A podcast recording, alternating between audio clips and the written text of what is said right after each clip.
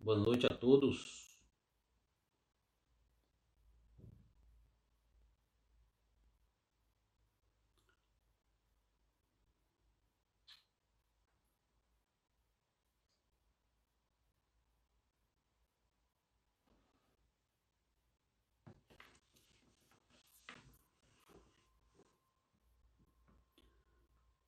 Boa noite. Boa noite, Normélia. Marta, Leandro, Antônio Giovanni. Todos me escutam bem?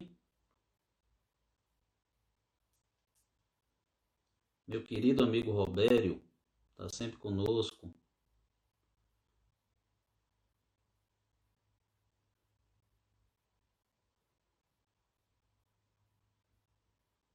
Marcelo Machado, minha querida amiga Karina Canguçu, Gabriel,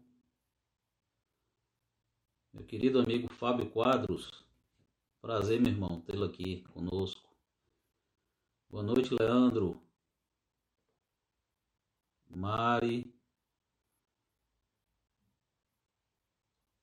minha querida pastora Merisônia conosco também. Sejam bem-vindos.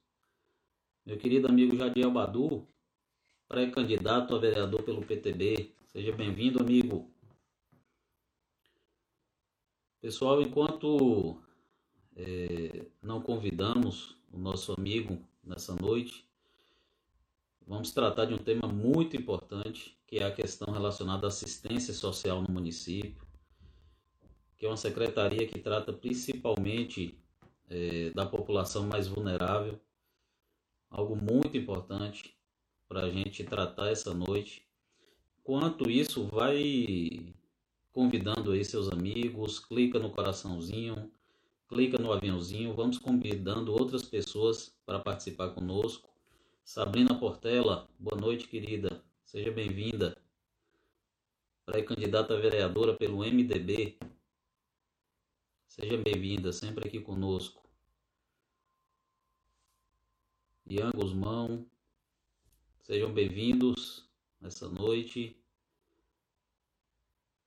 Vão clicando aí no aviãozinho, no coraçãozinho, para a gente ter um, um público maior para tratar de um assunto muito importante que é assistência social aqui no município de Vitória da Conquista. Boa noite, meu amigo Augusto, querido colega, advogado, seja bem-vindo. Boa noite, amigos. Boa noite. Vamos convidando aí outras pessoas para que a gente possa iniciar com o nosso querido Michel, nosso querido amigo, secretário de Assistência Social aqui do município, que na realidade agora é Desenvolvimento Social, né? Do município de Vitória da Conquista. Sejam bem-vindos.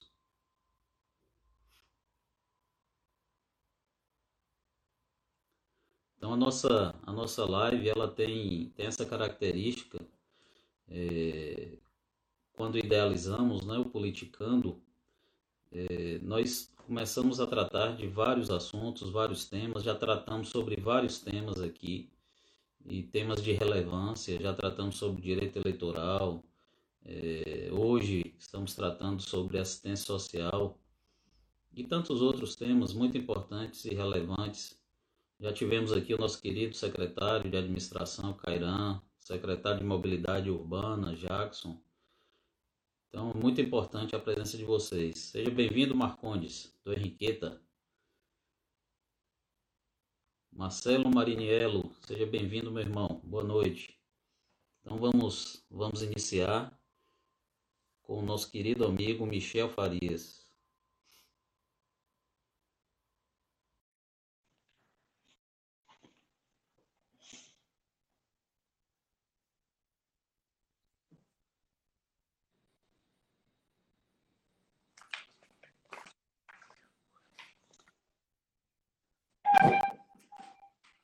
Seja bem-vindo, meu amigo. Meu amigo Edvaldo Ferreira.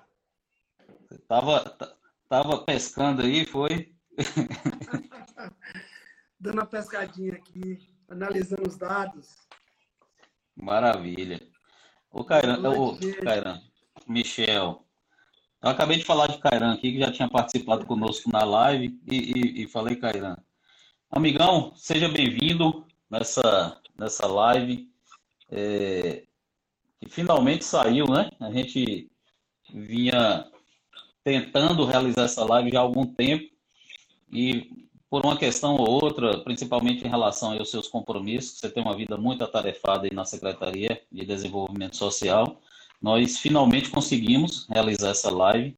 Seja muito bem-vindo. Para quem não lhe conhece, eu vou lhe apresentar para os nossos amigos essa noite.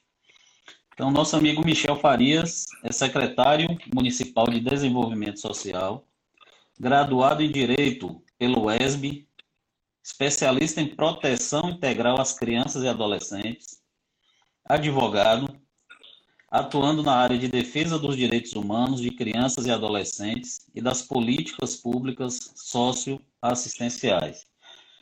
Então, nosso amigo Michel é o nosso secretário municipal de desenvolvimento social, que vem realizando um trabalho muito importante no nosso município, é, acabou substituindo nossa querida vice-prefeita Irma Lemos, que vinha fazendo um excelente trabalho também. E ali, com Michel né, por perto, sempre junto à, doutor, à dona Irma, vinha fazendo um excelente trabalho. Então, seja bem-vindo, meu amigo. Boa noite. Boa noite, Edivaldo. Prazer enorme também aqui estar falando para ti e para toda a turma que nos acompanha né, cumprindo essa responsabilidade pública que nós temos pela transparência, da necessidade da população estar sendo informada de tudo aquilo de importante que acontece na cidade. Né? Desafio enorme ser secretário, Sim. nos momentos em que a política de assistência social é mais requisitada no Brasil inteiro, né? Sim. Difícil também por estar substituindo uma das pessoas, uma das figuras mais importantes do município, que é a Dona Irma, né? A primeira Verdade. prefeita da história política de Vitória da Conquista, uma pessoa assim de, um, de uma grandeza de alma, de uma sensibilidade, mas sobretudo de um compromisso com a população mais vulnerável. Então, é, todo, todo esse conjunto de coisas trouxe um desafio gigantesco para a gente à frente da Sendes. Mas... Meu amigo, seja, seja bem-vindo. Então, só para registrar aqui algumas presenças nessa noite, estamos aqui com Rosana, com Normélia, Robério, Vander Lúcia, é, Augusto, nosso querido amigo Augusto, que trabalha com você aí na Secretaria de Assistência Social, está conosco também. Então, Michel, na realidade, é, quem o tema central da nossa, da nossa live é politicando, ou seja, é falar de política, né? Então, assim, quem chega aqui tem que falar de política, não tem para onde correr. Então, assim, antes de entrar no tema né, principal nessa noite, que é justamente a assistência social no município, as políticas públicas, que você conhece tão bem, eu gostaria de saber o que, que você entende por política, qual a importância da política para o nosso contexto de Brasil, de mundo, o que, você entende sobre política? Engraçado, Edivaldo, que as pessoas têm um, um, hábito de demonizarem a política, né? como se fosse algo ruim, negativo, Sim. que só existissem pessoas que estão lá para malversar, fazer coisas erradas. Né? E Sim. eu costumo dizer, e coincidentemente esse fim de semana nós estávamos num processo de capacitação das nossas equipes do Cadastro Único e do Bolsa Família, que a gente está ampliando o atendimento em Vitória da Conquista, e eu dizia para eles que a política pública de assistência social foi uma construção coletiva. Ela não pertence a nenhum partido político, mas ela foi fruto de um processo político. Né? Nasce com a Constituição de 1988, que para a gente que é da área do direito, a gente considera como um, marco é, muito potente da política Sim. de direitos humanos no mundo. Né? A Constituição de 88 absorve isso tudo. Então, o que é que eu penso de política? Eu penso que a nossa vida em comunidade, ela perpassa por uma dimensão política, né? A política, ela diz respeito à forma como a gente se relaciona na nossa, no nosso universo coletivo. Toda e qualquer decisão, ela parte da dimensão política, que é diferente da dimensão da política partidária. Claro que a política Sim. partidária é um componente importante dentro desse processo. Né? Porque eu costumo ouvir as pessoas falarem assim: ah, eu não gosto de política, eu não participo de política. Participar, você participa, ou de forma ativa ou de forma passiva, né? Porque aquilo é que você não participa, aquilo que você não faz parte, outras pessoas ocuparão esse espaço e dentro dessa dimensão do decidir, vão decidir por você. Então a política faz parte da nossa vida. E eu costumo dizer que política e política pública também caminham juntas. Né? As agendas políticas dos governos representam, sobretudo, a expressão daquilo que os nossos governantes pensam e daquilo que foi absorvido nesse diálogo com as diversas comunidades. Então, acho que a Sim. política é algo absolutamente essencial para a vida da gente, para a vida comunitária. Engraçado que a política de assistência social, embora poucas pessoas saibam, saibam disso, mas a política de assistência ela tem uma dimensão coletiva muito forte. Ela chama, inclusive, os usuários da política para participarem é, dos seus processos decisórios. Né? Então, é muito importante que as pessoas elas tenham é, é, é essa percepção de como a política é tão importante para a vida da gente. Né? Então, é, eu participo dos movimentos em defesa dos direitos humanos, né? dos direitos da criança e do adolescente, e costumo sempre dizer que todas as conquistas que nós tivemos foi fruto da política. Foi fruto é da política coletiva. Foi da sinergia entre aqueles que defendiam algumas causas e aqueles que exerciam o mandato. Né? Só para você ter noção, já que nós vamos falar um pouco de assistência social, isso tem a ver com política. É, eu estava dizendo também nesse curso de capacitação que eu ministrava no sábado, eu dizia o seguinte: olha, o BPC, que é o benefício de prestação continuada, para pessoas Sim. com deficiência ou pessoas idosas que comprovem a necessidade de concessão desse benefício, foi fruto de uma emenda popular. Foi a participação né, da comunidade, das pessoas, dos movimentos que defendiam um sistema de proteção social no Brasil para incluir o BPC no texto da Constituição. Então, foi é, é, o BPC foi uma conquista do povo brasileiro através de um processo político, que foi o processo instituído a partir da Assembleia Nacional Constituinte, que criou uma nova Constituição para o Brasil, em um dos momentos mais importantes da história brasileira, que foi no momento de redemocratização do país. Né? Então, é o que eu penso da política, faz parte da vida da gente, e não tem como nós dissociarmos a nossa condição individual da condição coletiva como sujeitos que participam de uma sociedade, sujeitos que são, vamos dizer assim, escritores de uma história, né? É, é verdade. E você colocou bem aí, né? Muitas vezes é, é nós demonizamos a política, né? E, e isso é, é, tão ruim porque nessa omissão, muitas vezes, de dizer não, eu não voto em tal pessoa, isso ou aquilo, é, você acaba na sua omissão contribuindo, né?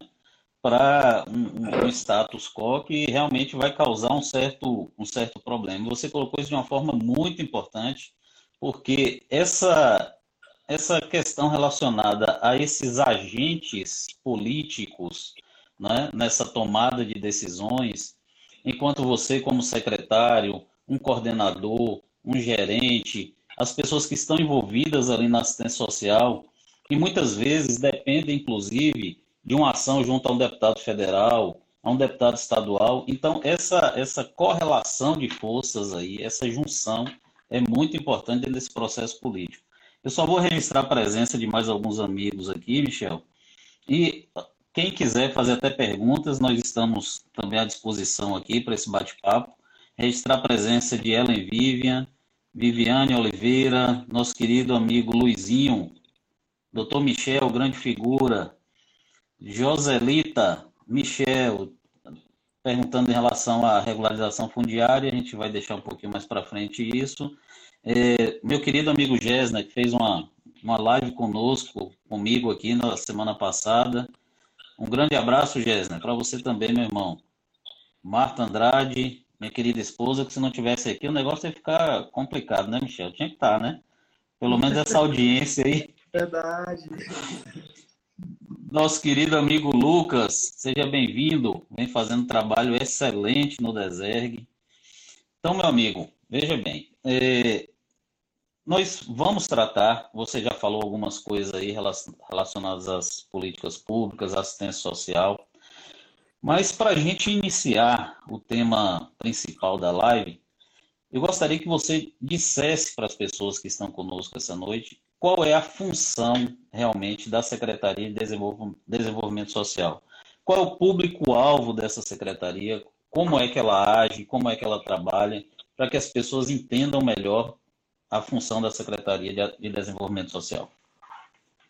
Ah, então, é, eu queria também aproveitar que você falou de alguns amigos especiais, né? Gessner é uma pessoa Sim. especialíssima, tem um carinho enorme, estivemos juntos por muito tempo, quando o Núcleo de Defesa da Criança e Adolescente da UESB funcionava no Núcleo de Práticas Jurídicas, né? e eu gerenciava esse programa do curso de Direito da UESB, um amigo muito especial, pessoa que eu tenho um carinho, uma admiração muito grande, né? Martinha, que também, vez ou outra, quando eu estou lá na TV Sudoeste dando entrevista, sempre tem aquele sorriso expressivo, aquela educação e aquela né, sensibilidade no tratamento de quem chega, prazer enorme. Meu amigo Lucas, que está fazendo um trabalho excepcional no Dizerg, né? O Dizerg, que era um, semi, um, cemitério de veículos, se tornou um espaço digno para os seus trabalhadores. Né? Acho que isso é, é importante falar. Bom, mas é. então, você me pergunta, Michel, é, qual o lugar da Secretaria de Desenvolvimento Social em Vitória da Conquista? Bom, é, primeiro é, é importante que as pessoas entendam que a Sendes ela, ela tem vertentes diferentes. Ela, ela tem a política pública né, de assistência social, vamos dizer assim, como o epicentro das ações da secretaria, já que é uma rede que compõe o sistema único de assistência social gigantesca, que a Sendes tem que fazer o processo de gestão. É, mas nós temos também outras políticas públicas né, é, importantes que estão dentro da SENS. Nós temos a política dos direitos da criança e do adolescente. Então, nós temos uma coordenação que é chamada Coordenação de Rede da Rede de Atendimento e Defesa da Criança e do Adolescente, que articula as ações do governo junto às instituições não governamentais e os outros espaços, como o Judiciário, Ministério Público, Defensoria, temos também a política de mulheres, então nós temos uma coordenação de política para as mulheres está lá dentro. Temos uma importante diretoria que materializa a política de habitação de interesse social, né, que é comandada pelo nosso amigo Pericles. É um é uma importante diretoria também, porque garante o acesso à moradia, tanto na dimensão do, da gestão do programa Minha Casa e Minha Vida, né, que foi instituído alguns anos atrás, como também a parte de regularização fundiária. Né? Temos outras políticas importantes também, como a política voltada à pessoa idosa, né? É, já falei da política de mulheres. Então, é uma secretaria que tem assim uma dimensão gigantesca, trabalhando numa perspectiva de desenvolvimento social. Ou seja, uma convergência de políticas públicas que visam garantir o desenvolvimento humano e o acesso ao que nós chamamos de direitos sociais, sendo que o carro-chefe da secretaria é a política pública de assistência social. Mas interessante que você falou aí, o, o, vamos colocar assim entre aspas, né, o público-alvo da, da, da Secretaria de Desenvolvimento Social, e você observa que é, é uma parcela realmente mais vulnerável da sociedade, né? É muito interessante isso. Que as políticas públicas são realmente voltadas para a criança, para o adolescente, para o idoso. É, agora, recentemente, é, nesse período da pandemia, é, teve uma ação muito importante da Secretaria também, junto a essa população é, de rua. Né? Eu gostaria até que você falasse sobre isso, como é que está essa ação, o que, que vem sendo feito. É, a gente sabe que nós estamos vivenciando um momento extremamente delicado né, no nosso país. Nesse momento da pandemia, Michel, o que, que a Secretaria de Assistência Social ela, ela tem feito para minimizar esses problemas que vêm sendo causados? O prefeito Erzen, ele tem um perfil muito interessante, porque no primeiro momento, logo quando essa situação eclodiu de pandemia, Sim. nós tínhamos algumas decisões para tomar. O tempo urgia, não dava para pensar demais, a gente tinha que pensar ações concretas que desse, de fato, proteção social ao público mais vulnerabilizado. É, a primeira decisão, e eu me recordo claramente quando o prefeito falou isso, ele disse assim: meu filho, a gente precisa pensar a população em situação de rua imediatamente, porque é uma população que está mais exposta aos riscos decorrentes da pandemia.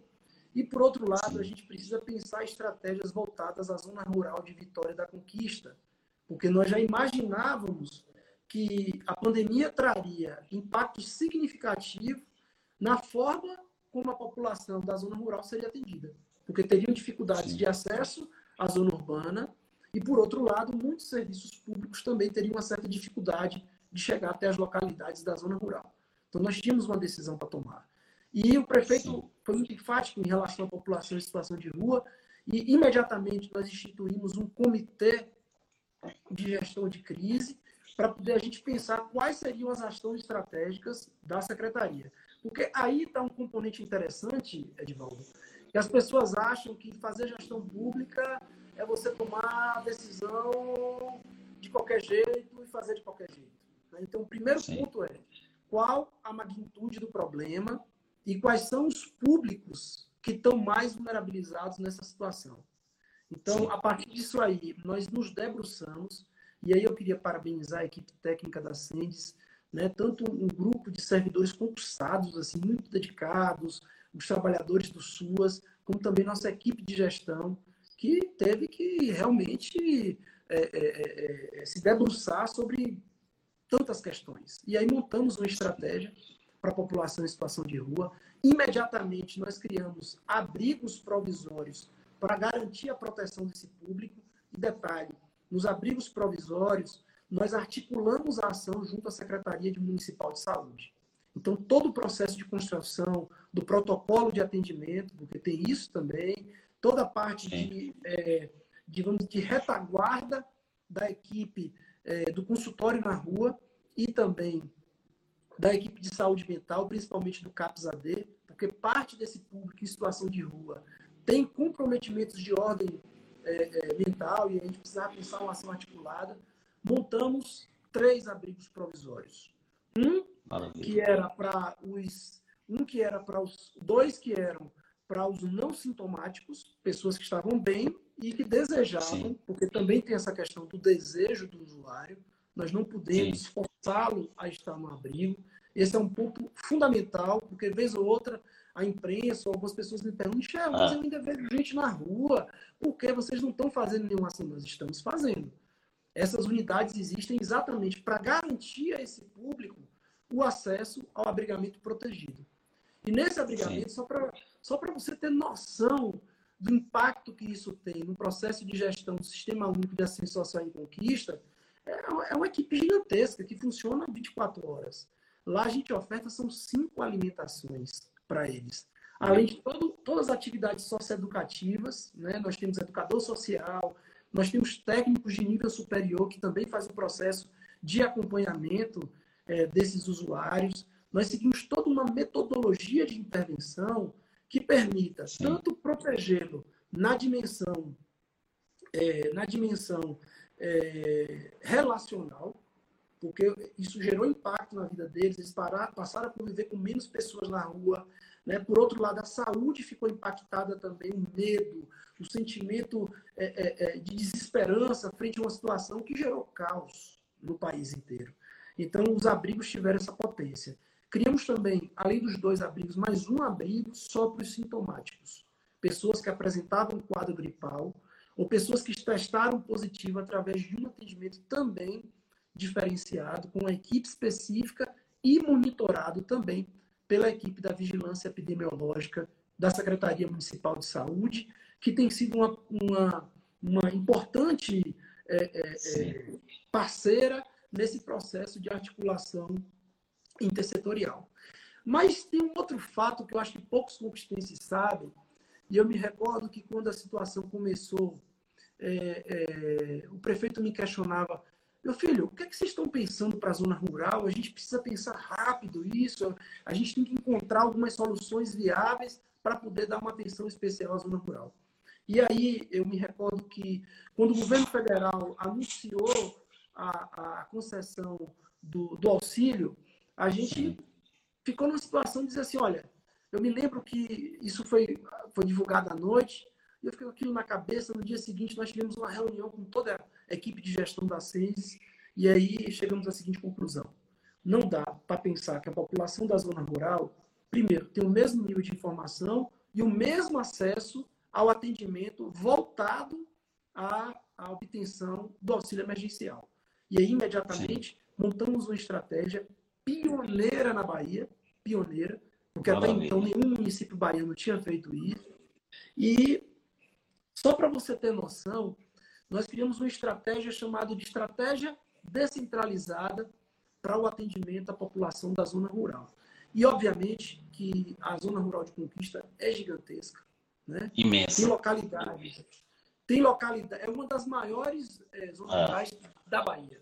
Né? É. é. É, tem localidades com difícil acesso. E aí nós pensamos, não, nós precisamos montar uma equipe específica e nós apelidamos meio que de mutirão voltado para as orientações e cadastramento, porque tinha um problema, Edvaldo. Na zona rural, poucas pessoas têm acesso a computador e à internet. E eu não sei se você Olha. se recorda, mas o auxílio emergencial, é, para os que não tinham é, é, sido inseridos no cadastro único até o dia 20 de março, tinha que ser pelo aplicativo da Caixa Econômica, no smartphone, ou pela internet. Sim. E aí foi quando nós falamos, olha, mas tem gente que da zona rural que não estava inserido no cadastro único, né? A situação de vida mudou de uma hora para outra. Pessoas que tinham uma renda de R$ 1.800, 1.900 reais passou a ter renda nenhuma. Daí a necessidade Sim. de inclusão no cadastro único. Então, essa estratégia do mutirão na zona rural, nós fizemos tanto a parte de orientação voltada às orientações do auxílio emergencial, quem tem direito, quais são os requisitos, como é que funciona. Então, essa equipe foi treinada especificamente para isso. Por outro lado, também fazendo o cadastramento, e aí é para você ver como o prefeito Wesley, ele tem sido absolutamente estratégico na forma de pensar as coisas. Ele disse assim, olha, a gente precisa também, além de se conectar com a saúde, a gente tem que se conectar com a educação. E grande parte dos espaços utilizados na zona rural foi foram as escolas municipais. Que tinham acesso à internet, tinham espaços grandes que pudessem garantir a proteção tanto dos nossos trabalhadores como dos usuários, dos usuários que estavam sendo atendidos. E, rapaz, foi uma estratégia de muito sucesso. Você via é, a expressão é, de felicidade das pessoas né, que estavam acessando um direito delas, que é o direito à informação, um dos direitos Certeza. mais essenciais, um dos direitos mais essenciais dentro do Estado Democrático de Direito. Verdade. Eu me recordo, eu quero contar um caso aqui que aquilo marcou minha vida. Eu me lembro que uma dessas localidades eu tive lá no dia como secretário para falar com a comunidade e tinha uma senhora muito apreensiva na fila. E ela com muito receio, não sabia como ia ser a semana seguinte, porque ela não sabia se tinha dinheiro para poder comprar feira. E era assim, a gente se sensibilizou muito. Ela foi para o atendimento. E quando nós fomos fazer toda a parte de análise do cadastramento dela junto ao Cadinho Único, as informações, nós descobrimos Sim. que já tinha sido concedida a ela o BPC e que ela já tinha depositado na conta dela quase 9 mil reais das parcelas de BPC. Rapaz, imagine. Naquele momento. Que maravilha. Naquele momento, em mais de 10 anos, atuando na área da ciência social, a minha ficha caiu de como a informação é um dos é bens mais preciosos no, no, campo das políticas públicas. É Aquela informação é, dada a ela por nossa equipe mudou o contexto de vida dela. Com certeza. Até hoje, isso estivesse caindo na conta, né, ela, já ter, ela, já teria direito a, a, a, ao uso do recurso do BPC sem saber que tinha sido é, concedido o BPC para ela. Então, assim, aquilo ali realmente reforçou dentro de nós como essa estratégia de descentralização do atendimento da zona rural, conforme o prefeito havia nos solicitado, gerou Sim. um impacto imediato na vida das famílias que estavam na zona rural. Só para você ter noção, eu tenho alguns números aqui. É, nós atendemos 11 distritos de Vitória da Conquista, 18 povoados, 18 povoados.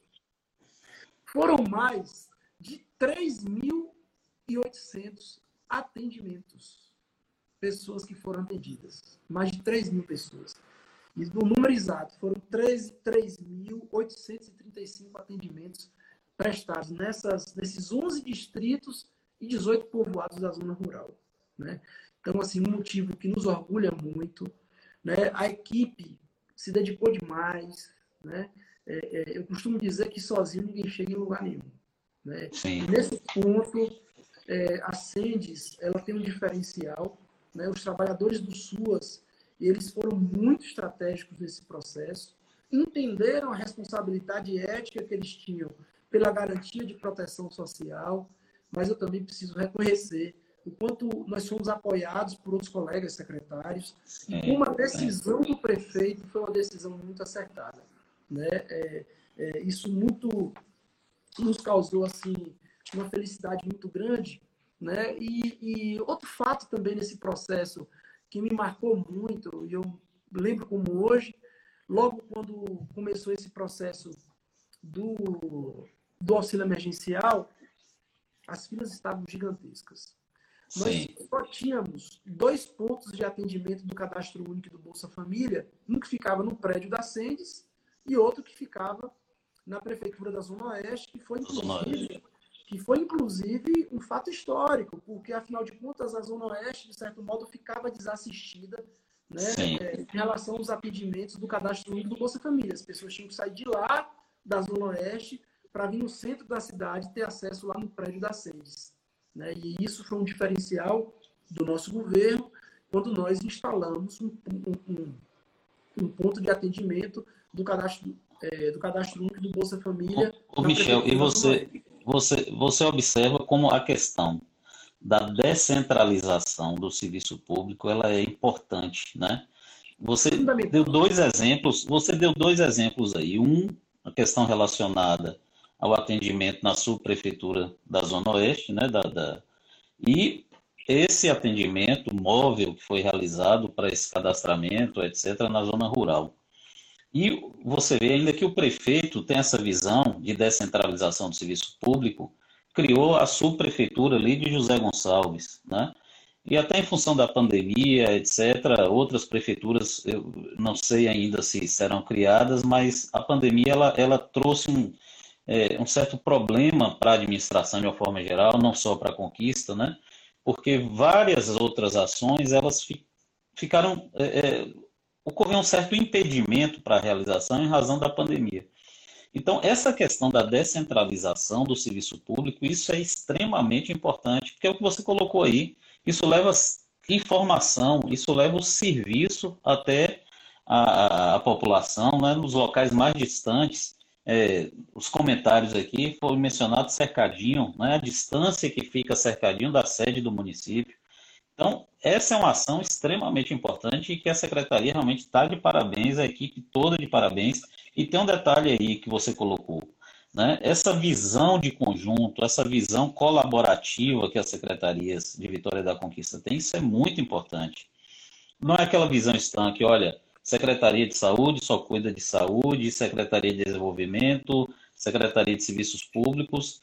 É, é, o que a gente observa muito é, na visão dos secretários é justamente essa visão colaborativa de um estar ali colaborando o tempo todo com o outro, até porque a gestão é única, né? Então isso é e muito aí, importante. É, você tocou um ponto importante. Esse fim de semana eu estava também fazendo um estudo sobre intersetorialidade, porque a gente está reorganizando o Bolsa Família e o Cadastro Único em Vitória da Conquista. Né? Sim. Foi outra decisão acertadíssima nossa, com, obviamente, a orientação do nosso prefeito, porque surgiu outra situação. Nós chegávamos na Sendes, eu me lembro que o prefeito me ligou, meu filho, tem alguma coisa errada, as filas estão enormes, as pessoas estão numa situação que poderão, inclusive, ter sérios comprometimentos da saúde dela e colocando o nosso servidor também numa situação de risco, meu filho. Precisamos tomar uma decisão Sim. em relação a isso. Há, há, mais, há pouco mais de um ano. Você falando, você falando meu filho, aí meu filho, eu mesmo que tá ouvindo o prefeito. É, o prefeito falando, meu filho, né, meu filho. É. é. E, e, eu me lembro que nós estávamos, desde o ano passado, num estudo é, para descentralizar o cadastro único Bolsa Família em Vitória da Conquista. Né? Porque não, não, não faz sentido uma cidade de quase 400 mil habitantes você ter um único lugar que faz o atendimento do Bolsa Família. E tinha algumas atividades que, vez ou outra, eram feitas de maneira descentralizada com a equipe volante que ia. Não é a mesma coisa de você ter o atendimento dentro da comunidade, onde as pessoas Sim. vivem, né? onde as pessoas, de fato, têm dificuldades em acessar é, os órgãos públicos. E aí, eu me lembro que nós estávamos nesse processo de discussão, né? a gente estava reordenando, reorganizando o funcionamento dos CRAs, que são os centros de referência de assistência social em Vitória da Conquista, e um dos temas que nós debatemos foi a necessidade de que o CAD Único o Bolsa Família existisse dentro do CRAS, de segunda a sexta-feira, para que Dona Joaninha, lá do, do Vila América, não tenha que vir no centro da cidade para ser atendida pelo cadastro único Bolsa Família. Então, isso já estava num processo de gestação. Obviamente que tinha algumas questões de natureza estrutural, as equipes dos CRAs precisavam ser tecnicamente preparadas para receber essas equipes, enfim, isso ia mudar um pouco a dinâmica dos CRAs. E eu me lembro que o prefeito me liga é, é, é, falando dessa questão, da preocupação dele, da população estar aglomerada na porta da sede, aglomerada na prefeitura Sim. da Zona Oeste. Eu me lembro que em um dos dias que eu estava lá no que eu estava lá na prefeitura da Zona Oeste, é, até é, um repórter falou assim, olha, mas secretário, o senhor está aqui organizando fila. Eu falei, o secretário também é servidor público. A determinação do prefeito é que a gente pudesse garantir a integridade física das pessoas que estão aqui. E nós fomos.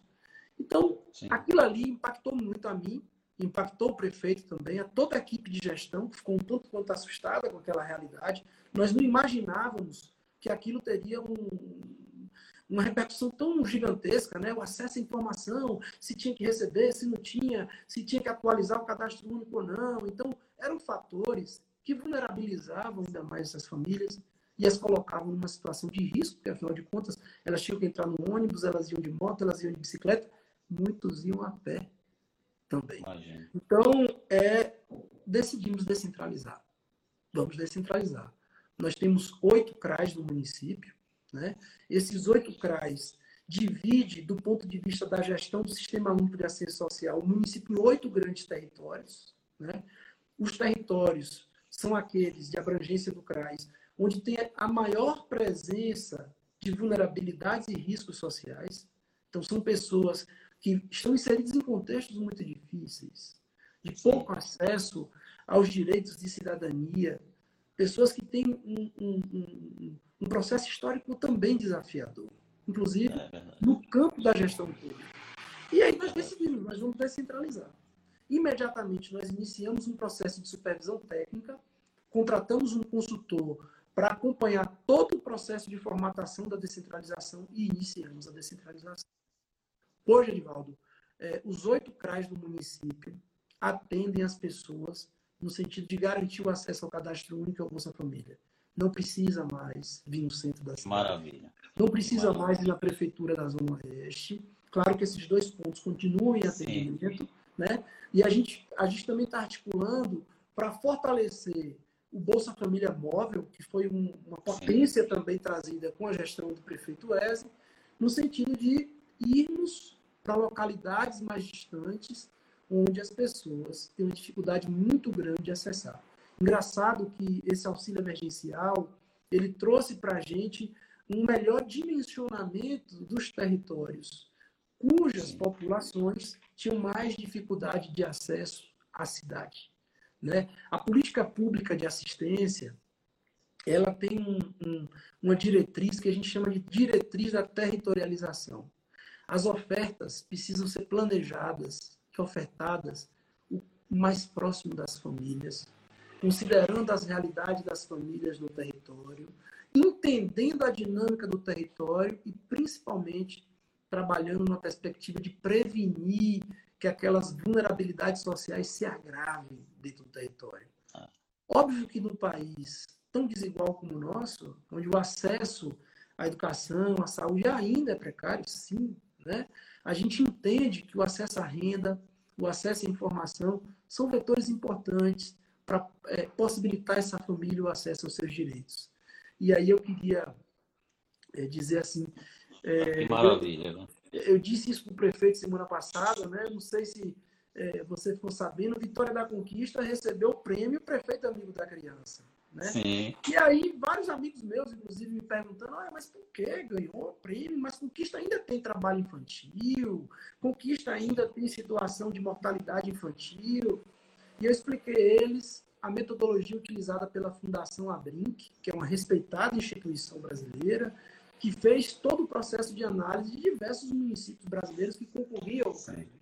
Né? E Vitória da Conquista recebeu esse prêmio porque os indicadores de Vitória da Conquista é, é, demonstraram avanços significativos em diversas políticas públicas. Nós aumentamos a quantidade de crianças em creches. Imagina como isso é uma retaguarda importante para aquelas famílias que estão dentro de contextos de graves vulnerabilidades sociais. Se a mãe não tem onde colocar o menino, ela não tem como trabalhar. Se a mãe precisa ir para a feira, se ela não tem onde colocar, aquele menino pode ser inserido dentro de um contexto de trabalho infantil também. Então, é, é, esses indicadores, eles trouxeram para a Vitória da Conquista é, a necessidade. Olha, olha que coisa interessante também. Vitória da Conquista vai ser o primeiro município da Bahia a garantir o atendimento especializado a crianças e adolescentes vítimas ou testemunhas de violência. Inclusive, semana passada, a Vitória da Conquista foi citada em um evento do Conselho Nacional de Justiça, né, pelo fato de estar implementando a lei e o decreto que regulamentam a escuta protegida de crianças e adolescentes. Porque antes é o seguinte, antes não, ainda é, ainda é. A criança às vezes é ouvida no conselho tutelar, depois a criança é ouvida na delegacia, depois a criança é ouvida na escola, depois a criança é Com exposição, né? É. A cada história contada pela criança, acontece um fenômeno que a gente chama de revitimização. A criança revive a violência que ela sofreu. Então, é, é, o prefeito Ezen decidiu, nós estamos construindo, é um investimento de quase 300 mil reais, né, só na construção, porque tem a parte de equipamento também, que vai ser com recursos próprios do município. Nós estamos construindo um complexo de escuta protegida.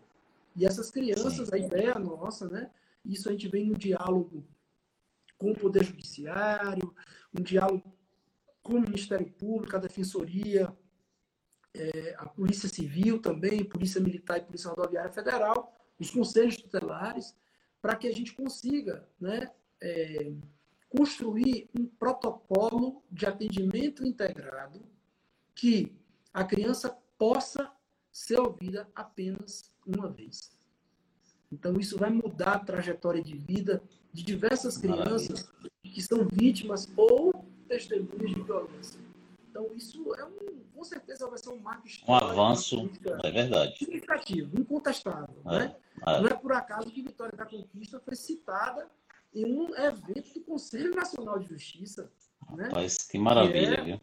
O órgão de administração do Poder Judiciário no Brasil que tem uma importância significativa. Né? Então, é. aquilo ali foi a gente tem feito um trabalho, sabe, muito sério, muito bacana. A equipe tem se dedicado bastante para a gente poder, da melhor forma possível, pensar estratégias intersetoriais.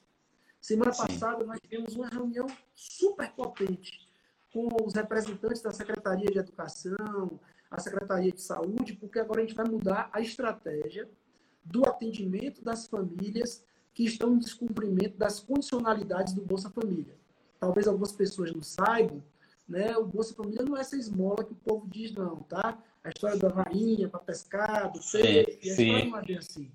O Bolsa Família é um direito do cidadão que tem direito a acesso à renda mínima como estratégia para tirar da, da, da, extrema pobreza, da pobreza. Né? É o que nós chamamos de garantir os mínimos sociais numa perspectiva de desenvolvimento humano. Só que para a família acessar o Bolsa Família, obrigatoriamente existe o acompanhamento das condicionalidades, né, que é feita no âmbito da saúde, no âmbito da, da educação e no âmbito da assistência social. Então, o pai, a mãe, ou os pais terão que acompanhar seus filhos, garantir que eles estejam permanentemente inseridos na escola, tem algumas demandas relacionadas à saúde, do acompanhamento da situação de saúde da criança, e na assistência social também tem outras especificidades. Só que tem famílias que têm dificuldades de cumprir as condicionalidades. Não é por maldade, não é por negligência, como alguns dizem, não é por perversidade em relação aos filhos, mas as próprias condições de vida que degeneram a capacidade dessa família de desenvolver os cuidados de uma forma positiva, é, correta, é, correta não, adequada. E aí o papel da assistência social, e essa é uma coisa muito interessante, né? Que é outra coisa, Edvaldo, que as pessoas pouco entendem. A assistência social de hoje não é mais aquela que faz caridade, que dá cesta Sim. básica. É, existem duas vulnerabilidades que são tratadas no na, na, na, reali na realidade, o que, o que acontece? Muitas vezes as pessoas associam a assistência social ao assistencialismo, não é isso? O que é totalmente diferente uma coisa da outra, é o que você está falando aí. Mas Hoje diga lá. Rapaz, dá vontade de ficar ali ouvindo falar aqui a noite toda, viu? Hoje nós temos uma política de Estado né? política pública de Estado. E é importante a gente sempre reafirmar isso, porque a política pública de assistência social não pertence a partido nenhum. A política de é. assistência foi uma conquista do povo brasileiro, né? que estava lá no, na Constituição Federal, nos artigos 203, fruto de diversos movimentos sociais, os assistentes sociais tiveram participação significativa, o movimento de meninos e meninas de rua também foram com fronte, discutiam a política de Estado como direito do cidadão e responsabilidade do poder público. Então, isso é, é, é muito nos honra. Está fazendo é, do, para o Sistema Único de Assistência Social uma nova forma de construir política pública, de uma maneira mais potente, de uma maneira mais planejada, de uma maneira mais planejada e, sobretudo, de uma maneira intersetorial. Se, por um lado, a determinação do prefeito é que as secretarias se articulem entre si. Por outro, a, a, a, assistência social ela tem como um dos seus eixos estruturantes a intersetorialidade. Porque a gente olha para a pobreza na sua ampla dimensão. Então, eu olho para a pobreza quando eu vejo que Dona Joanita não tem acesso ao saneamento básico. Eu olho para a pobreza quando eu vejo que os seus filhos não têm acesso à educação que são fatores que intensificam o que nós chamamos de ciclo intergeracional da pobreza, que vem do avô, que passa para o pai, que vai para o filho, e a partir daí, a assistência social, hoje, no atual formato dela, ela tem duas dimensões. Enfrentar as vulnerabilidades materiais, não acesso à renda, né? Não acesso aos bens da vida necessários ao desenvolvimento humano, mas também nós temos uma das mais importantes vulnerabilidades, que é a vulnerabilidade relacional, dos vínculos familiares, dos vínculos comunitários, da forma como esse sujeito se enxerga e da maneira como as desigualdades históricas foram fazendo daquele sujeito objeto de preconceito, objeto de estigma. Né? E isso, a ciência social tem uma responsabilidade ética por fazer o enfrentamento. Então, quando a gente investe no CRAS, Observe que, ao descentralizar o cadastro único e o Bolsa Família, nós damos potência às famílias nos seus territórios. Nós garantimos uma maior capacidade de atendimento da rede SUAS a populações que têm, têm dificuldades em acessar os serviços públicos. Então, isso é Verdade. muito significativo. Eu não tenho dúvida que a descentralização do cadastro único do Bolsa Família, como decisão política do governo, vai trazer impactos diretos sobre a vida das pessoas no território. Acessar o cadastro único, que é um dos importantes portais, né? É, é, é, é os importantes é, portais de acesso aos programas sociais e, por outro lado, ter o acesso ao Bolsa Família é um direito. É uma forma de você garantir é, o enfrentamento às históricas vulnerabilidades que o país traz para a população mais vulnerabilizada. Então, eu acho que isso é importante, nós estamos dando passos fundamentais nessa perspectiva. Né? Tem um outro dado, olha que coisa interessante. É, nós também na SENDES fazemos a gestão da política de segurança alimentar e nutricional. E eu me recordo que no início da pandemia, algumas pessoas questionaram, é, mas os outros restaurantes privados estão fechados. Por que, que o restaurante popular está aberto? Isso é um absurdo, porque as pessoas têm direito à alimentação saudável. Os restaurantes populares, como estratégia da garantia ao direito à segurança alimentar, ele obrigatoriamente tinha que ficar aberto. E eu me lembro quando o prefeito falou assim: meu filho, é, a gente tem que garantir, porque tem pessoas que precisam se alimentar e não tem como pagar de outras, em outros lugares, ou, ou pedir quentinha, ou encomendar marmita. Tem gente que precisa né, é, é, é, é ter acesso ao restaurante popular. E o restaurante popular é uma importante política pública que garante a essas pessoas o direito à alimentação saudável. Isso é uma perspectiva de cidadania. Então, quando o prefeito toma a, a, a decisão por manter o restaurante aberto, essa é uma forma de garantir à população o acesso a esse direito. Né? Maravilha. E, e claro, é, tomando as devidas cautelas né, em relação à proteção daqueles que trabalham naquele espaço, mas também daqueles que fazem o uso daquele espaço. Né? Eu acho que isso foi importante. Só para você ter noção, quando a gente fala de, de, de, garantia do direito à alimentação, só em abril, só em abril, nesse período de, de, do coronavírus, e que a gente deu uma atenção especial à população em situação de rua, nós ofertamos mais de 9 mil alimentações à população em situação de rua. As pessoas que estavam em vivência de rua e também nos abrigos provisórios e nas unidades de acolhimento de criança e adolescente. No mês de maio, foram mais de 12 mil refeições. No mês de junho, foram 10, mais de 10 mil refeições.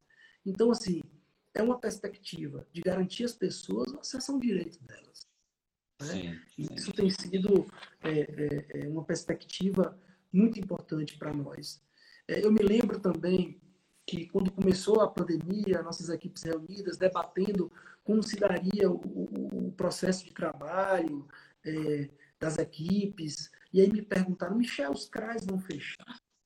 Os CREAs vão fechar? Eu falei, impossível. Quis Deus que num dos momentos mais importantes da história da humanidade, onde as pessoas necessitavam de proteção social, nós pudéssemos estar numa posição de garantir o acesso a esse direito. E aí, nós mantivemos os CRAs abertos, lógico, em horário diferenciado, em um regime de escala dos servidores, para que não houvesse aglomeração dentro do CRAS, né? Editamos notas técnicas, orientando nossas equipes. Então, por entender que neste momento que, a, que as famílias estão mais vulnerabilizadas, isso a televisão, inclusive, tem demonstrado. Sim. É o momento que a assistência social tem de provar a sua essencialidade enquanto política pública e a necessidade de garantir à população acesso à informação, o acesso ao cadastro único, o acesso ao Bolsa Família, o acesso ao acompanhamento através do CRAS, que é um direito do cidadão, que a gente chama de direito socioassistencial. Eu me lembro em cima dessa questão do complexo de escuta protegida, eu me lembro que, é, você sabe disso, você foi secretário, né? você esteve como chefe de gabinete, na verdade, e você sabe que, inevitavelmente, a pandemia impactou nas finanças municipais. Sim, claro. Né? Isso gerou uma dificuldade gigantesca, porque, afinal de contas, a demanda aumentou, nós criamos novas unidades de atendimento, e com um detalhe, que às vezes poucos conquistenses sabem. A política de assistência ela é financiada pelos três entes: governo federal, governo do estado e o governo municipal. É claro que a maior Sim. parte do financiamento da assistência social é do município. Sempre foi Sim. assim. Historicamente foi assim. Mas só para você ter noção, o governo do estado da Bahia está devendo a todos os municípios baianos não repassou o que era obrigação dele para os municípios. Por outro uhum. lado, a demanda aumentou nos municípios. Imagina. E aí, e conta, aí a, a conta não fecha, né? Não fecha. Você, é. você esteve muito tempo na gestão é. pública, você sabe que a conta não fecha. Um é. mais um é dois. Um mais um é. não é três. Né? É. E aí, uma decisão difícil para tomar. Nós íamos criar, criamos os três abrigos provisórios, Tivemos que ampliar os atendimentos na zona rural para garantia do acesso à informação em relação ao auxílio emergencial e também é, ao CAD único, ao Bolsa Família. Como é que você vai manter? Combustível, teve que locar novos veículos, ou seja, nós ampliamos a infraestrutura, inclusive, tem outro ponto que eu estava dizendo também semana passada aos servidores da Sendes, se a gente for fazer um giro pelos municípios da região, a maior parte deles estão rescindindo contratos dos servidores da assistência social. E alguns, municípios, e alguns municípios já com dois meses de salário atrasado. Agora você pense aí, a arrecadação do município caiu. Qualquer um pode entrar no portal de transparência e vai ver que Sim. caiu. O governo Sim. do estado, o governo do estado não vem cumprindo a obrigação que ele tem de financiar a política de assistência social. E o prefeito Wesley Guzmão tendo que criar novas estruturas, criar novas estratégias e o custo de manutenção alto em relação a isso. Com certeza. Então, é, é uma situação muito difícil para nós. E aí chegou o debate em relação às obras do governo, que seriam é, seguidos os investimentos da prefeitura. E aí é meu amigo, meu amigo, deixa, deixa, deixa, deixa eu só lhe, lhe... um pouquinho aqui, porque é o seguinte, a gente vai precisar encerrar essa live e retornar para a gente concluir o nosso, nosso, nosso roteirinho. Viu? Aí vamos encerrar essa, você já fica disponível. E, rapaz, sua fala é inspiradora aqui. A gente vai dar vontade de ficar a noite toda aqui só lhe ouvindo. Eu falo demais. Mas nós vamos. Não, que é isso. É, eu vou encerrar aqui. E aí o pessoal que está nos acompanhando também, retorne. A gente vai dar um tempinho para que eles retornem e estejam conosco. Tá bom? Beleza. Vou encerrar e a gente já retorna. Tá, tá bom. Um abraço. Valeu.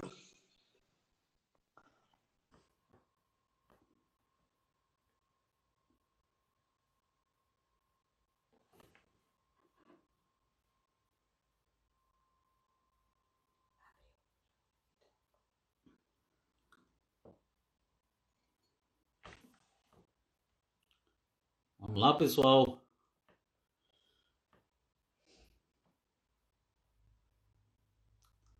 Vamos entrando para que a gente possa encerrar nossa live com nosso amigo Michel Faria, secretário de Desenvolvimento Social do município de Conquista. Seja bem-vindo, vereador Danilo Quiribamba. Registrar a presença de Eric, de David, Tom, Marta, Joselita retornando. Sejam, sejam bem-vindos. Vamos dar só um tempinho para que as pessoas retornem para a gente dar continuidade à nossa live. Sabrina, Alex Pereira, um abraço, meu irmão. Obrigado pela presença, viu? Sabrina Portela, Pedro Breda, nosso querido Augusto Leal, Antônio Giovanni, Jussânia Barreto. Beijo, meu irmão, um abraço, seja bem-vindo.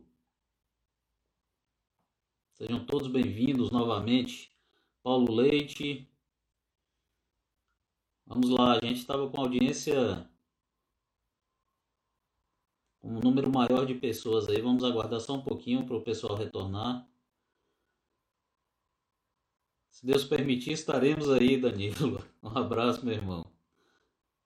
Sabrina. Obrigado, Sabrina.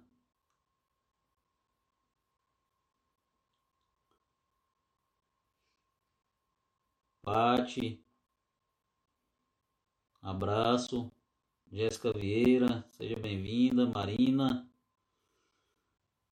Vamos lá, vamos convidar mais uma vez nosso querido amigo Michel.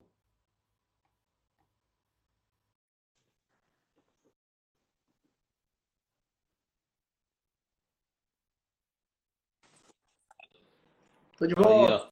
Aí, e aí, velho? Deixa eu lhe falar. A gente esqueceu, a gente esqueceu de mencionar aqui uma, um, um instrumento de descentralização muito importante também, que é a prefeitura móvel né, que é um instrumento espetacular de descentralização da, da, da, da gestão que vem, né? Inclusive tem vários serviços da assistência lá, não é isso? Tem, claro, com certeza. Os CRAs estão participando, é. Bolsa Família, é. único. É. Então, eu estava, daquela hora, eu acho que tem um, ponto também importante, que eu acho que a gente não conseguiu fechar, é, em relação ao financiamento da assistência. Né? Eu estava falando é, de como foi muito difícil para a gente tomar algumas decisões de ampliação do atendimento. O prefeito, naquele desejo da vontade, daquela vontade forte de dizer assim, olha, nós precisamos ampliar o atendimento. A gente precisa é, privilegiar o atendimento da população em situação de rua. A gente também precisa pensar em outras estratégias que descentralizem. Mas fazer como? Né? Num cenário onde o governo do Estado não vinha regularmente cumprindo a obrigação, e não vem cumprindo, não é só Vitória da Conquista, vários municípios baianos, todos eles estão com parcelas em atraso do repasse do governo do Estado em relação à assistência social. O recurso enviado pelo governo federal também não é suficiente, então a contrapartida financeira do município é muito alta para a manutenção do serviço. Né? Então, com essa ampliação, a gente viveu esse, esse momento meio que um drama, porque Sim. quem vive no campo da política pública sabe que a gente tem esse desafio. Né? Você precisa fechar as contas, principalmente no último ano de governo, mesmo com a reeleição, nós vamos trabalhar para reeleger o prefeito, para a gente conseguir continuar um projeto de transformação da política de assistência social de Vitória da Conquista, mas é, a gente precisa de dinheiro. Né? Claro. Eu me lembro de uma, das, uma das reuniões com o prefeito, nós estávamos debatendo a questão do complexo de escuta protegida. É um investimento altíssimo do município, né? só você pensar, é, a obra a estrutura física são quase 300 mil reais. Né? Vem a parte de equipamento eletrônico também. Né? Também. É equipamento Sim. eletrônico. Enfim, vários perdulares, coisas que precisavam para a coisa funcionar. No global, se a gente for colocar, são quase 600 mil de investimento. Eu me lembro naquele dia da reunião e a gente dizendo, prefeito, é, é... aliás, antes de eu dizer como secretário, ele virou para mim e falou assim: Meu filho, eu fiz um compromisso com a comunidade. Eu disse que eu ia cuidar, e aí ele lembrou uma conversa que ele e Dona Irma teve com Dom Pepeu, enquanto esteve como bispo aqui em Vitória da Conquista. E ele disse assim: Eu fiz um compromisso com a comunidade. Eu falei a Dom Pepeu que eu ia cuidar desses aspectos. E eu quero garantir a minha palavra a comunidade precisa, desse jeito que. E aí, porque essa, ele tem uma coisa muito bacana que eu admiro nele, que é, é esse nível de sensibilidade, né? Determinados temas tocam muito ele, né? E quando a gente explicou a via crucis que uma criança faz quando é vítima de violência, principalmente sexual, até a responsabilização do agressor, ele ficou perplexo. Ele não é possível que aí foi, prefeito, no mínimo, uma criança tem que contar a história quatro vezes. No mínimo. E a cada vez que essa criança conta, prefeito, obviamente que ela sofre com isso. Porque existe um é. trauma presente ali. Aí ele virou e falou assim: olha, eu fiz um compromisso e eu queria dizer aqui que é, eu vou garantir a obra do complexo de escuta protegida pode falar com o Conselho Municipal, pode falar com, com o pessoal da Childhood Brasil. Olha que coisa bacana, Edivaldo.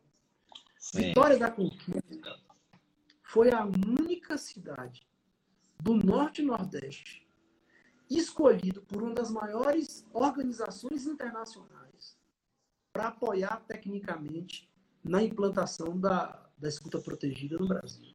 Ah, que, que maravilha, foram, né? Foram cinco cidades, cinco cidades brasileiras. É, quatro cidades de São Paulo e só uma do Nordeste, que foi Vitória da Conquista. Isso significa, primeiro, e eles foram muito enfáticos, por que nós escolhemos Sim. Vitória da Conquista? E eles usaram essa expressão, que eu acho uma expressão super bacana, disse assim, Conquista tinha uma ambiência que permitia a gente fazer um investimento onde de fato traria resultados concretos para a política de direitos humanos da criança e adolescente. No popular falando, eles queriam dizer o seguinte: a gente não queria perder tempo, investir em um lugar que não ia render nada. Né? Então, é, e aí, quando o Ezen anunciou que manteria o investimento é, da obra para o complexo de escuta, Ele falou assim: ligue para o pessoal em Brasília, da Chá de Rude, no escritório de São Paulo, para informar que nós vamos manter a obra. Eu assumi esse compromisso e eu quero honrar esse compromisso. Então, assim, observe que logo após isso, a gente, nós fomos citados no evento semana passada do Conselho Nacional Sim. de Justiça. Né? Uma das maiores instâncias do judiciário brasileiro, reconhecendo que Vitória da Conquista saiu na frente na implementação é, da lei de escuta protegida. Uma pessoa até me perguntou, uma servidora, falou assim, o que é que tem escuta protegida com assistência social? Olha só quando você começa a fazer gestão numa perspectiva de você ter um diagnóstico dos gargalos no processo de gestão e trazer um planejamento que seja estratégico o suficiente para enfrentar esses gargalos. Eu me lembro que nós, quando nós começamos o processo de reorganização dos CRAs, uma, da, uma das queixas dos nossos servidores eram os encaminhamentos indevidos da Polícia Civil e do Judiciário que pediam para os servidores da assistência social fazer laudos, preparar, é, é, fazer estudo social, coisas que não são do campo da assistência social. Por outro lado, o sistema de garantia de direitos de crianças e adolescentes tinha deficiência porque não tinha quem fazia isso, quem pudesse fazer isso. Não existia, você sabe disso, você é advogado, o Judiciário é. da Bahia, infelizmente, ele não tem quadro de peritos suficientes para atender a demanda dos procedimentos judiciais, principalmente aqueles relacionados em procedimentos criminais para responsabilização por crime sexual contra criança e adolescente, mas não pode ficar sem social assumindo uma função que não é dela. E aí eu uso a expressão de um amigo meu, que é o secretário de Belo Horizonte, o professor José Cruz, ele diz assim, a mão que acolhe não pode ser a mão que aponta. O papel da ciência social é acolher e não apontar o dedo para quem fez ou deixou de fazer algo que alguém julga como certo ou como errado. O papel nosso é entender as vulnerabilidades, é enfrentar as questões estruturantes da pobreza e dar as condições de desenvolvimento humano para essas famílias. Essa é a perspectiva. Então, é, eu acho que é muito importante é, esse investimento que a prefeitura está fazendo e vai impactar na política de assistência social. Então, Sim. a hora de trabalho do nosso servidor, que antigamente tinha que ficar à disposição do juiz, do delegado de polícia, essa hora de trabalho vai se reverter numa maior capacidade de atendimento do CRAS, do CREAS, garantindo mais pessoas atendidas e, sobretudo, é, qualificando o atendimento. Né? Esse é outro ponto assim, importante. Rapaz, sua, sua fala é simplesmente inspiradora. Eu vou lhe, eu vou lhe, vou lhe ser sincero, que negócio maravilhoso, espetacular. E assim, o interessante é que, que o trabalho da assistência social é um trabalho silencioso, né? Muito assim, silencioso. Muitas vezes muito silencioso, não aparece, né? Não é, não é assim, é, não é uma obra que é realizada, não é, é um trabalho silencioso, mas que vai ter um efeito prático na vida das pessoas tão importante, né? É, é, é espetacular isso, é tudo isso que você está falando, meu irmão. Muito bom mesmo, muito bom. Olha, olha deixa eu só registrar, deixa eu só registrar a presença aqui de duas pessoas aqui, senão eu vou registrar a presença do meu amigo Christian Fernandes, nosso colega advogado, Edmilson Neri, é, meu pai, Edvaldo Ferreira, está nos acompanhando aqui. Nilza, Sabrina Portela, nosso querido amigo Cláudio. Sabrina está feito vários comentários aqui, o negócio está andando, não está dando nem para ler os comentários. Meu querido amigo queria... Eduardo Luiz. Diga, chefe, fala aí. Eu queria até aproveitar aí, você falou aí agora há pouco, né? Nilza é figura excepcional, né? Sim. É assessora da nossa vice-prefeita, pessoa também que eu tenho um carinho grande, Nilza. Ficou com a gente na Sendes um bom tempo, né? Perturbou um bocado a gente lá na Sendes. Estou muito saudade dela. É. Eu queria também fazer um abraço, mandar um abraço muito especial para Marcondes, do Henriqueta Praia. Sim. E Sim. eu me lembro, olha que coisa interessante, Edivaldo. Eu conheci Marcondes é, nas conferências municipais né? Porque eu já fui conselheiro municipal de assistência social Sim. por dois. Porque muita gente não sabe, né? Fala, como é que Michel caiu, um advogado na assistência social? Eu já comecei na brincadeira já tem um tempo já. Eu fui conselheiro Sim. municipal de assistência social por dois mandatos, né? E nesse período eu estava lá representando a OAB, os trabalhadores do SUAS, porque o advogado também é considerado trabalhador do SUAS, né? E eu conheci Sim. Marcondes lá, em algumas conferências, uma figura né, super participante. Participativo, sim. Quer falar da comunidade. Interessado. É, é uma é, figura é, que é merece, sim, a nossa, né, o nosso deferimento sempre. Mas você ia concluir, ia falar alguma coisa aí, eu, eu, eu lhe interrompi. Quem disse que eu lembro? Ó, vamos passar, vamos passar para outra etapa aqui da nossa live. Olha que, vai... coisa, olha, que coisa, interessante. Eu, eu brincava ah. em sala de aula, no período que eu ainda estava dando aula no curso de Direito, e eu dizia assim, ó, Sim. não me atrapalha o raciocínio, não, porque se quebrar o raciocínio... aí, aí já era, né? Deixa eu lhe falar, Michel. A gente tem uma, uma etapa aqui, uma etapa, outra parte da live, que é o que se chama café com chimango. Quando eu estava lá na Câmara, eu não canso de falar isso aqui, eu acho que quem está acompanhando as nossas lives sempre já deve estar tá até meio enjoado de ouvir. Mas quando eu estava na Câmara, eu apresentei um projeto de lei que foi sancionado pelo prefeito, criando a Semana do Biscoito aqui em Conquista, né? E assim, é justamente agora na primeira semana de agosto. E hoje, coincidentemente, é um dia especial porque é o Dia Nacional do Biscoito. Então nós criamos esse, não é? Nós criamos esse quadro aqui, que é um quadro mais informal, né? A live está toda informal, mas assim, é aquele momento em que você está ali no fogão, né? Comendo um biscoitinho, tomando um cafezinho. Então, olha só, você vai. É um bate-bola. Você vai me falar aqui, vai indicar um livro para quem está nos assistindo hoje à noite, uma série e um filme. Eita! Um livro. Se você quiser explicar o porquê também, fique à vontade. É, um livro bacana que eu, eu comecei a ler, um amigo meu me sugeriu, é Como as Democracias Morrem perigoso, um pouco, né? perigoso nesse momento. É, Como as Democracias Morrem, é um livro super bacana, eu comecei a ler, fala bastante sobre é, é, essa questão de como se dá o processo de degeneração da democracia no mundo, né? Ele fala sobre várias histórias bacanas, interessantes. Sim. Uma série, então, vamos lá.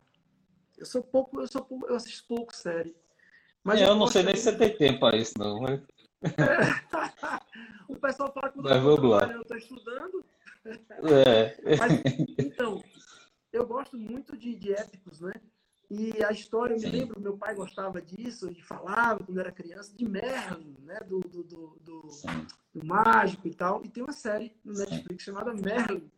E eu ficava ah, é, nessa série. É, é. Eu gostava demais. Sabia, né? É, tem contando a história de Merlin, como é que né, surge ele e tal, bem bacana, coisa bem bacana. Maravilha. É, um filme. Livro, já falei, a série. Um filme, e agora um filme. Um, um filme bem leve, né? Aparentemente uma, uma, é, uma comédia romântica, mas não é bem comédia, que relata o, o, o, na verdade, o livro né, de Liz Gilbert, Comer, Rezar e Amar ele é um, é um filme que ele fala de algumas dimensões da vida, né? essa, essa perspectiva integral da vida, de você pensar a dimensão é, das relações humanas, do afeto, você pensar também a necessidade de você se encontrar consigo mesmo. Então, é muito bacana, é muito divertido, leve. Né? Em tempos de pandemia, é, é bom. É. eu acho que vale muito a pena assisti-lo.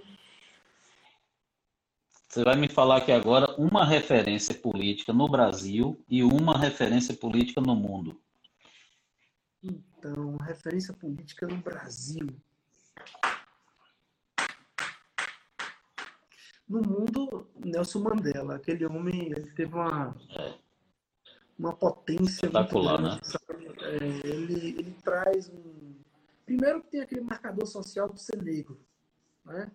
Em um país absolutamente racista, né, que, que enfrentava o racismo, melhor falando. É.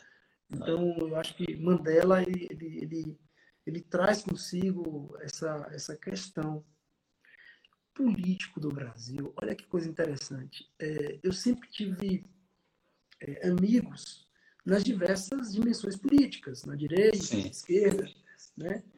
Mas eu confesso para você, rapaz, que uma figura que mexeu muito comigo, mexe até hoje, é Irmã Lemos. É uma coisa fora do normal. Eu, é, primeiro, todo mundo sabe que eu não sou muito essa coisa de puxar saco, de política, essa coisa. Sim. Mas Dona, Dona Irma, ela tem alguns elementos que. Olha, olha que história bonita, né? A mulher sai da roça, vem para a cidade, vai para a feira livre e se torna o que ela se tornou. É. E, e, ela, ela tem uma coisa que eu nunca, dificilmente eu vi em político brasileiro, né? Ela tem uma atmosfera, assim, uma coisa que ela, ela consegue e, e olhar para ela com admiração, tá? Porque gente, né, essa mulher consegue neutralizar ódios, sabe? É. E, e, e ela é de uma de um feeling muito grande, né? Eu brincava assim, falava assim, olha, eu hoje em dia eu convivo mais com Dona Irma do que com minha família. Ela convive mais comigo do que com a família dela. Então, às vezes, a gente estava na sala atendendo alguém, conversando, numa reunião, e ela observava, a pessoa falava, falava, e a pessoa saía, ela falava, olha, por aqui. E eu ficava me perguntando, como é que a senhora sabe disso? Aí uma vez ela me falou assim, são 30 anos de feira. 30 anos de feira. É. Né? Mas ela, ela, ela, tem uma grandeza, né? Engraçado é que para a gente, pra gente, Edivaldo, que vem da academia, né? Coisa é. da, da, da, teoria, teoria, é, é teoria de Estado, disciplina de direito é. constitucional, você debate é. diversas questões, diversos pensadores da política no mundo, aí você fica, às vezes, olhando para figuras simples, né? Sim, eu me lembro sim. quando a gente chega na secretaria, as pessoas falam assim, ah, aquela irmã, assistencialista, e não sei o quê e tal, com um preconceito enorme, né? Sobre a história dela. E ela me cativou de uma forma que realmente eu não, não sei explicar. Eu tive algumas vezes com ela em Brasília, acompanhando, a gente teve reunião, algumas reuniões políticas dela, a gente ia para, obviamente, para buscar emenda parlamentar, inevitavelmente, você tinha diálogos de natureza política também.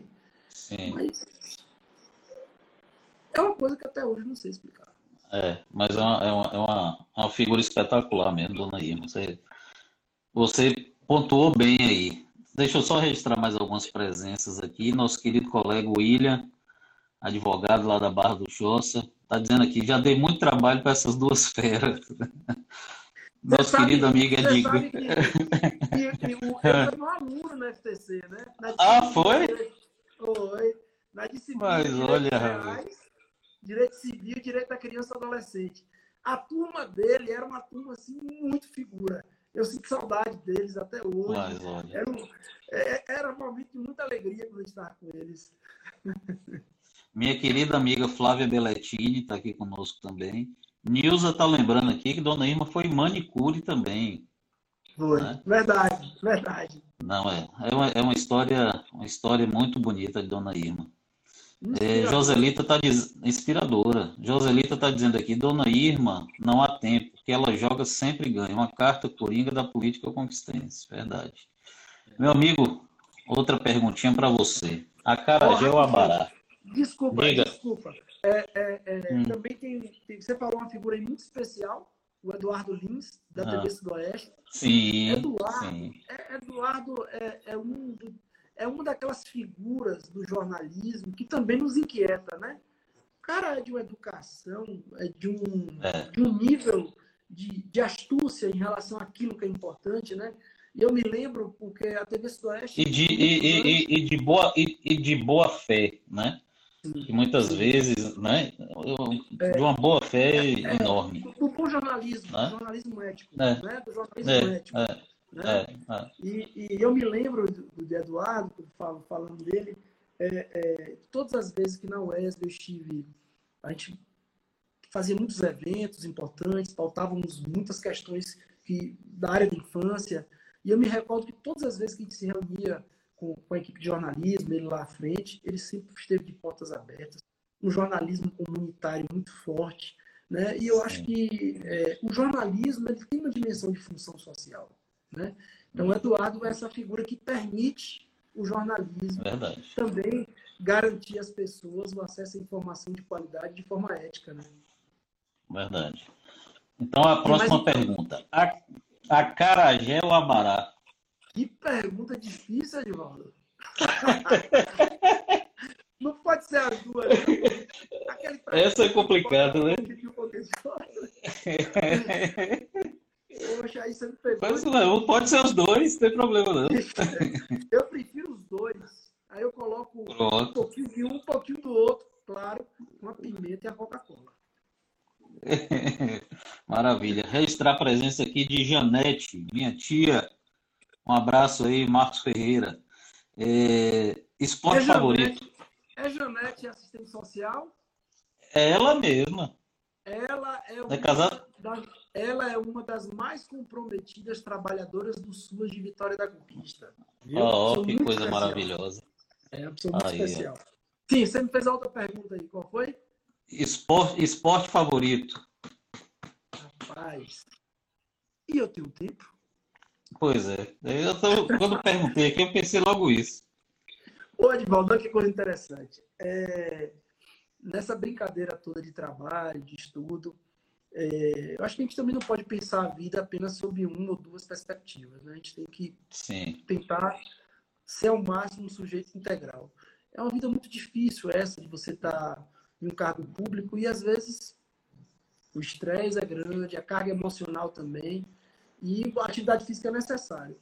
E, por incrível que pareça, antes da pandemia, um horário que eu podia fazer uma atividade física era nove e meia da noite.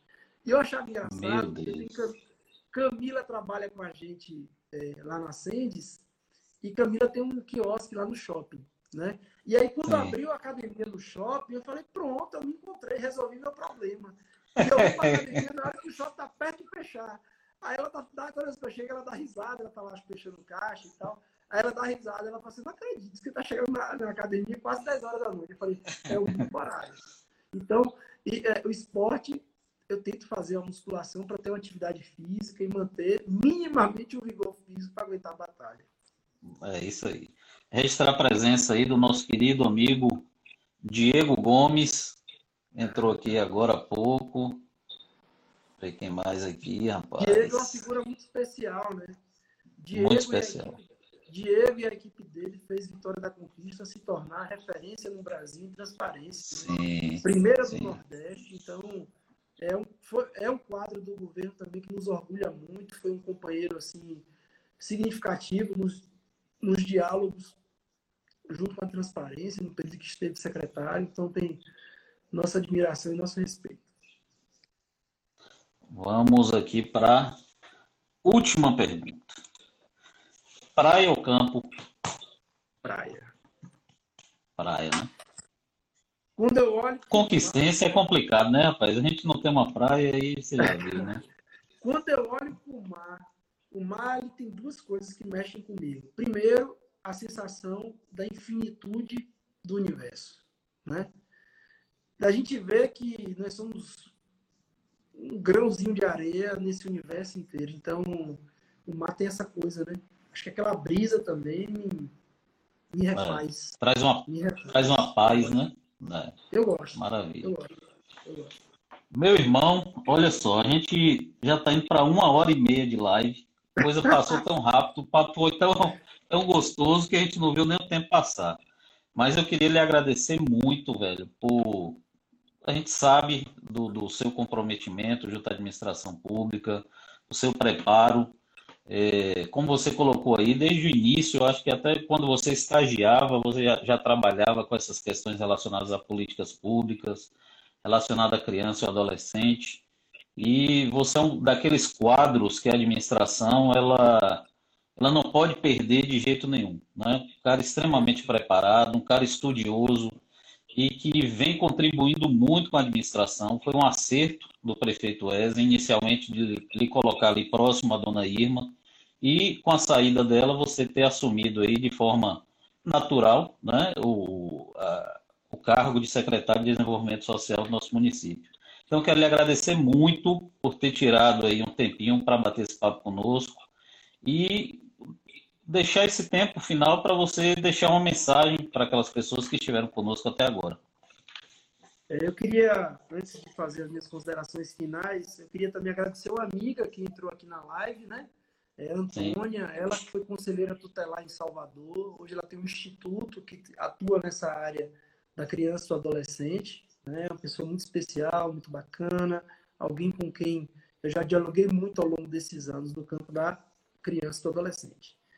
Bom, é, você falou uma coisa interessante e, e, na semana passada, quando o prefeito é, agradeceu a equipe da SENDES né, por ter ganhado o prêmio Prefeito Amigo da Criança, e eu realmente me emocionei muito. Né? Eu falei assim, olha, é, Erzen, eu sou muito grato pela oportunidade. Eu nunca imaginei estar em cargo público, nunca foi a minha praia. Eu sempre trabalhei com consultoria, você sabe disso, né? Na área de políticas públicas.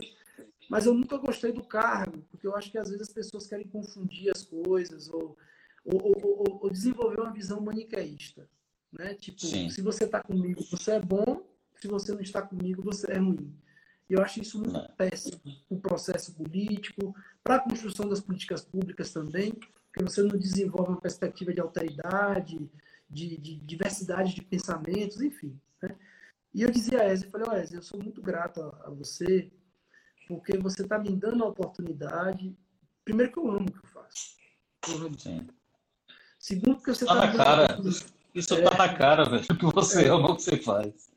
Segundo, porque você está me dando a oportunidade de realizar um sonho de vida, sabe? Sonho de vida mesmo sem pieguismo, dizer que eu tô, não estou ajudando ninguém, eu estou realizando um sonho e estou garantindo às pessoas que possam ter uma perspectiva de cidadania na cidade, uma perspectiva de acesso a direitos. É disso que a política de assistência social, a social faz, garantir acesso a direitos. Então, assim, é, eu me emocionei muito agradecendo ao prefeito, dizendo a ele da felicidade de ser secretário na terceira maior cidade da Bahia, que tem diversas complexidades. Se eu for dizer para vocês que estão me assistindo e para você que eu estou construindo esse diálogo, é, Edivaldo, eu diria que a gente tem um problema sim, ainda. Eu diria que a gente tem muito caminho para percorrer, né? Mas eu quero dizer que eu nossa equipe da Sendes, a gente diuturnamente, a gente vem trabalhando para materializar uma política pública forte, respeitada. E ousaria até dizer que talvez o SUAS de conquista nunca foi tão visibilizado nos últimos 10 anos como ele está sendo agora na nossa gestão. A relação, estamos construindo uma relação horizontal com o sistema de justiça, judiciário, Ministério Público, Defensoria Pública, construindo uma relação horizontal com as instâncias de controle social, porque a política pública, os espaços decisórios eles precisam ser respeitados e a gente vem construindo esse diálogo. É importante também falar sobre isso. Né? Nós, vamos, nós estamos construindo um SUAS para as pessoas. Né? Nós vamos lançar, e de antemão, a, vocês vão ficar sabendo, um, um projeto nos próximos dias chamado SUAS na Comunidade, que nós vamos ampliar o leque de ofertas da assistência social nos territórios mais distantes dando uma ênfase para a zona rural de Vitória da Conquista, porque esse foi um pedido especial do prefeito e da nossa vice-prefeita. Maravilha. Dona Irma tem um carinho muito grande pela zona rural. E ela dizia, Michel, a gente precisa pensar é, é, em atender melhor a zona rural. E é por isso que nós estamos lançando, nos próximos dias a gente vai estar informando isso à população, é uma estratégia de descentralização do atendimento do SUAS nas localidades mais vulneráveis da zona rural, é um compromisso nosso de gestão também. Então a gente vem conduzindo esse processo de gestão, de volta com muita ética, com muita responsabilidade, com muito espírito republicano e contando com o apoio de muita gente boa. Né? Eu vi agora há pouco aqui que acabou de entrar o Regis Espíndola, que é da Prefeitura de Belo Horizonte, figura também Olha. fantástica, que esteve lá na Secretaria Estadual do Governo de Minas Gerais o meu amigo José Cruz, que é o secretário de Belo Horizonte, esteve em conquista várias vezes. Os grandes nomes do Brasil na assistência social estão passando por Vitória da Conquista. Sim. Nós recebemos a, a ex-secretária nacional de assistência social, Denise Colim. Nós recebemos a professora Disse Koga, que é uma das maiores pesquisadoras na área da assistência social no Brasil. Nós recebemos figuras de grande expressão, como o José Cruz. Então, assim, a gente tem feito uma gestão séria.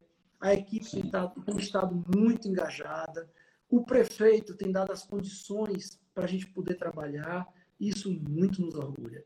Um trabalho que a gente tem feito assim com também com um senso ético muito forte. Né? As pessoas costumam dizer, ah, eu tenho amor à causa. Não, não tem amor, não. A gente tem responsabilidade ética com o que a gente faz, a gente tem seriedade com o que a gente faz. E digo, viu, Edvaldo, se ainda não chegou onde deveria chegar, ainda há um caminho a ser percorrido.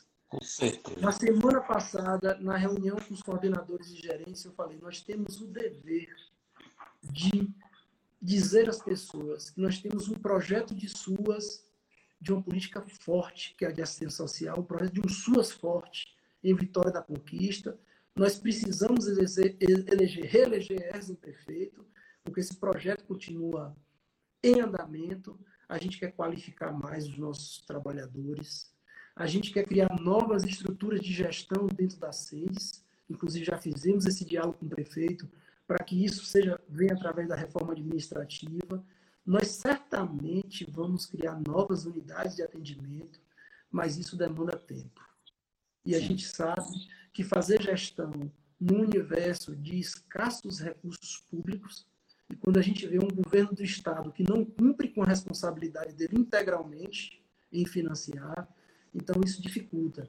Mas nenhuma dificuldade vai ser maior do que o compromisso que a gente tem de fazer mais, de fazer melhor, de fazer com responsabilidade e, acima de tudo, baseando numa dimensão ética. É o que a gente quer construir. E eu queria muito agradecer a você por essa oportunidade de estar falando isso às pessoas. Eu queria muito agradecer a equipe da Sendes, muitos deles estão aqui nos assistindo. Né? É tão difícil para a gente fazer gestão pública e eles estão ali de forma aguerrida, trabalhando, desde o atendente na porta da secretaria, ou na porta de um CRAS, ou na porta de um CREAS, até as nossas equipes de referência.